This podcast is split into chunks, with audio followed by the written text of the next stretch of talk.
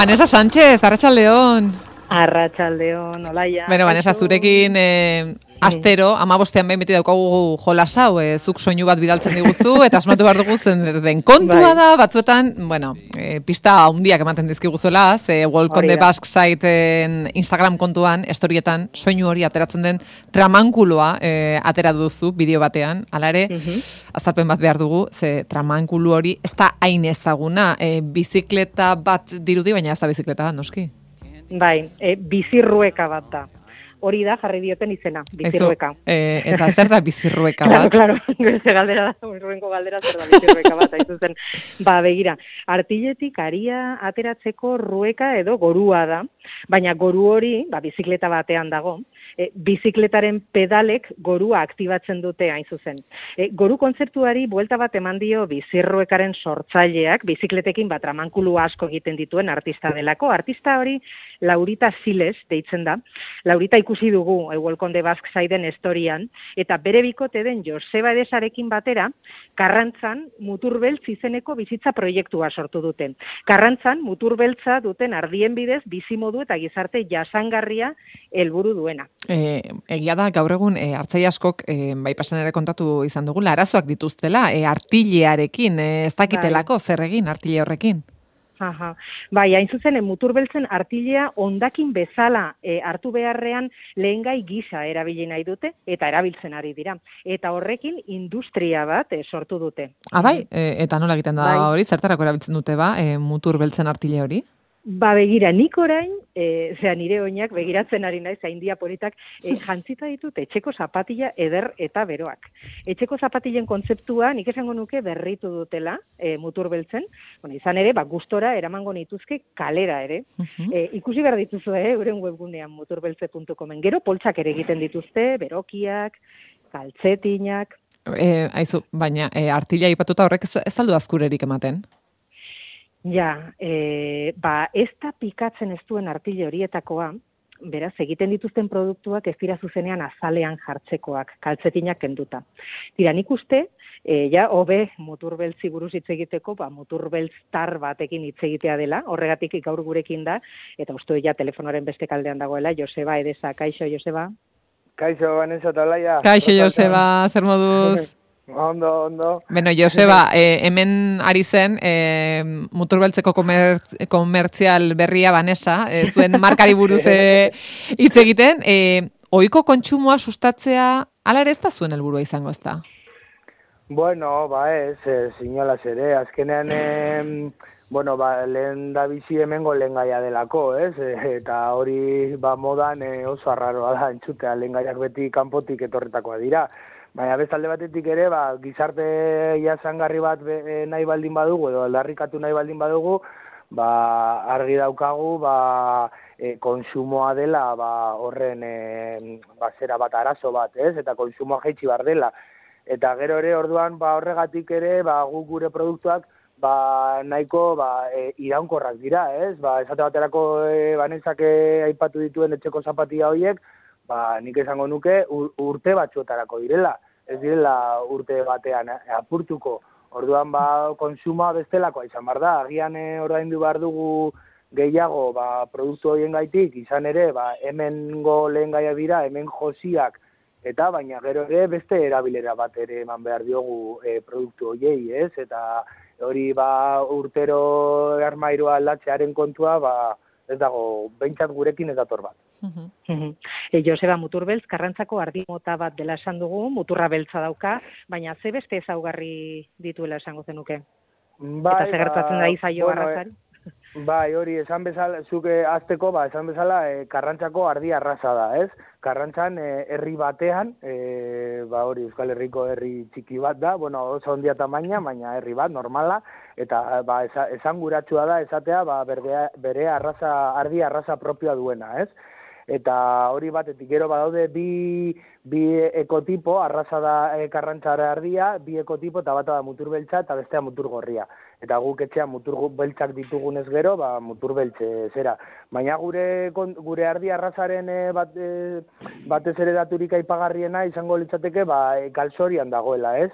Bada arraza bat e, urteetan zehar, ba, ba, e, ba asko egon direla eta e, hemengo baserrien bizi iraupena ba, ba, ba bizi iraupena zen, ez? E, azkenean e, hor da ze, ba, hemen karrantzan gehienak hartzaiak ziren eta bizi iraupenerako ba ardiak zituzten, ezta? Eta gaur egun ba artzaintza bera ere ba e, galzorian dagoen e, ofizioa dela esan dezakegu hemen karrantza aldean. Izan ere, ba, hemen lehenengo sektorean nolabait e, ba, industrializatu da.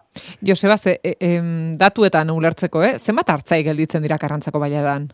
Ba, bueno, hartzai, hartzai, hartzai, baitu, e, justo hilea moste atortzen den batek e, markin aldetik, esaten du, ba, otso gutxi edo bat ere ez dagoela karrantzan, edo, ez da, ez, ba, hiru edo lau bizi dira oraindik e, bueno, dituztela hartalde handiak e, berreun burutik gora, e, eta gero geratzen gara asko, ba, egun baino gutxiagorekin, eta ni neu ere kokatzen dut nire burua horren barruan, ba, batzuk berrogeita, maz, berrogeita mar bat ardi, beste batzuk egun bat, baina horrela gara asko, baina azkenean egakoa hor dau, ba, guztiraz garela lehen bezain beste, eta gero e, bat ere ez bizi dela ardien inguruan, edo, ez, beste lanbide bat dugula, edo, ez, eta orduan hori importantea da, azkenean ekonomia beti da bagalzoriaren e, e, zera e, e, ba, arrazeri garrantzituenetariko bat.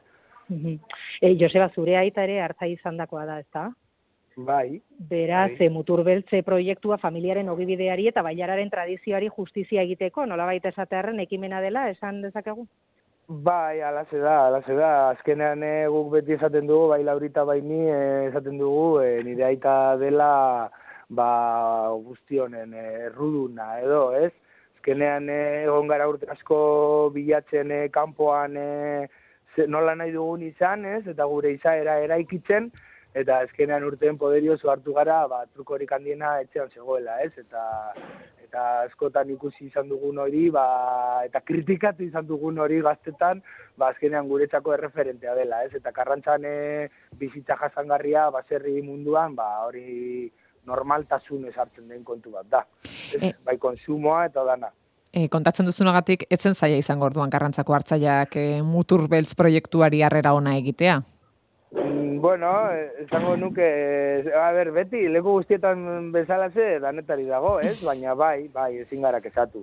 Ezin gara kezatu, jendea, ba, e, azieran e, arridura, ze, ze nola egingo genuke, ba, hori, artxilearekin produktuak, e, nola eraletuko genuke, ba, ardiaren egoera, eta bueno, ba, ez, ez dugu guk ez daukagu azkenean e, familia batek ezin du egoera aldatu, ez? Hau da jende askoren e, ondorio bat, baina bai esan dezakegu ba, ba hori, ba zeo zer egiten ari garela eta herria ere gurekin bat datorrela eta gurekin lan egiten duela. Ka, baina nolakoa izan zen prozesua? Un noiz hasi zenuten?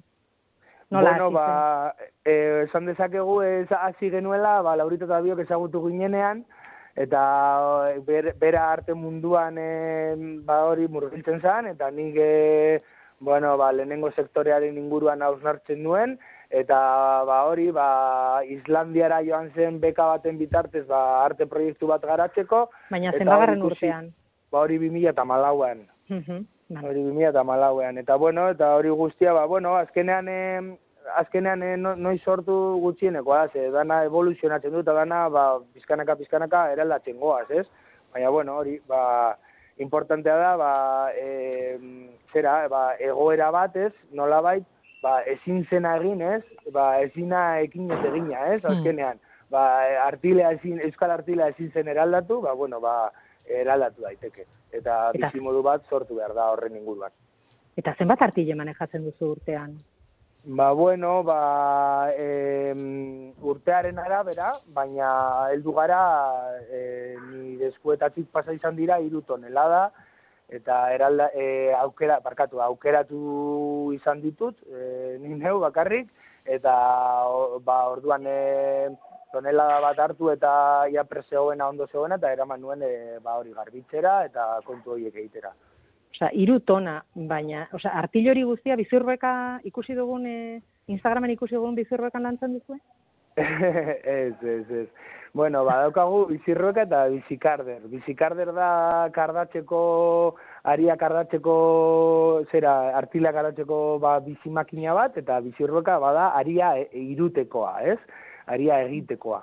Eta, ba, e, a ber, azkenean hau ba, arte proiektu baten bitartez hasi zela esan dut, ez? Eta hau izan ziren bi artefakto, laurita ditzen dizki, e, die horrela, eta mm, ba, azkenean... E, ba, e, hau izan da, batez ere performan bat egiteko eta pizkat e, gizarteratzeko artilaren egoera eta arazoa, ez? Eta baina guke erantzun bat emain nahi, nahi baldin badiogu e, egoerari ezin dugu etxekoa bakarrik e, e eraldatu eta horregatik orain eraldatzen dugu ba karrantzako hartzai askoren artila ba mazazpi hartzaiena eta orduan, claro, hori guztia bizirroek eta bizikarberekin ezinezkoa da. eta artilarekin egiten dituzuen produktuak Euskal Herrian e, egiteko azpiegiturarik badago? Ba, ez, ez dago eta bai, eta bai dago, a ber, no, la saltzen dut. Erlatiboa da. E, e, claro, orain bizi, biziri dagoenik ez dago, baina ba, hori, ba, esate baterako oso gertu dagoen balmazeda herrian, badago txapel fabrika, eta gainera hidroelektrikaren bitartez funtzionatzen zuen, beraz autosuficientea zen e, fabrika bat, ba, bi, e, mila bederatxiron eta laro gita mabian itxizutuzten ateak, baina hor zegoen eraldatzeko makina guztiak. Baina datu bat eos importantea dena, bertan, e, mila sortxireun eta ez dakizein urtetan e, sortu zenetik aurrera, ez da Euskal Artilea eraldatu, eraldatu inoiz ez. Bakarrik eraldatu da e, Nueva Zelanda eta Australako Artilea. Orduan, e, ba hori, ba, gure artilea... Nunca arbitzen duzu artilea. Orduan, ba, bueno, hori, guk kanpora eramaten dugu, Espainiara eramaten dugu garbitzera. Eta gero, ba, Frantzian ere egite, eraldatzen ditugu, bora, esatabateko tejido egiteko Frantzian. Orduan, eh, ba, hori, eske hemen gertu ez dago ezer. Mm. Joseba, e, lehen sarreran, e, banesak esaten zuen, e, bueno, bizi proiektu bat dela. E, nolabait zer nahi duzue?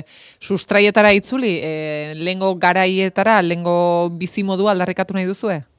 E, ez, eta bai, azkenean... E, Ez, zergatik, ze, a ber, ezin dugu karikaturizatu, de, azkenean ni kotxe bat daukat etxe atarian, e, ni labadora daukat, ni e, azkenean e, ez, ez da karikatura bat egitea, baina bai e, bizitza jasangarri bat nahi baldin badugu, beste erabateko erlazioa izan behar dugu ba, naturarekin eta naturan dituzgu, ditugun baliabideekin.